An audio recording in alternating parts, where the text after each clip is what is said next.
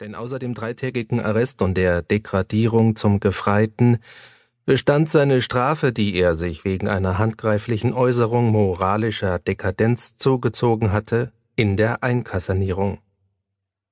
Darum musste er sich allnächtlich aus der Stube, in der er mit den Leuten seiner Korporalschaft schlief, herausstehlen, musste sich sachte über den Flur und die hallenden Treppen und durch die lauernden Schatten des Kasernenhofes schleichen, und dann sich über die Mauer ins Freie schwingen.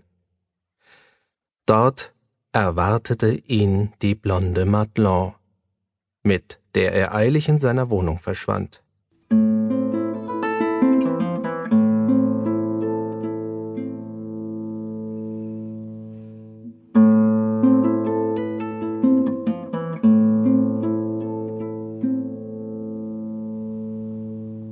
Knarrend zog die alte Uhr Luft in ihre rostigen Lungen und rief zwölf rasselnde Schläge in die Nacht.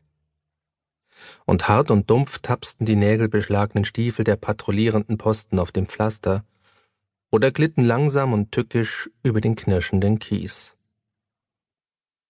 Ringsum aber breitete sich in weißen Lachen und Seen der Nebel, aus dem gleich wulstigen Echsenköpfen die Wipfel der Ulmen und Linden ragten und die Lichter einer Bahn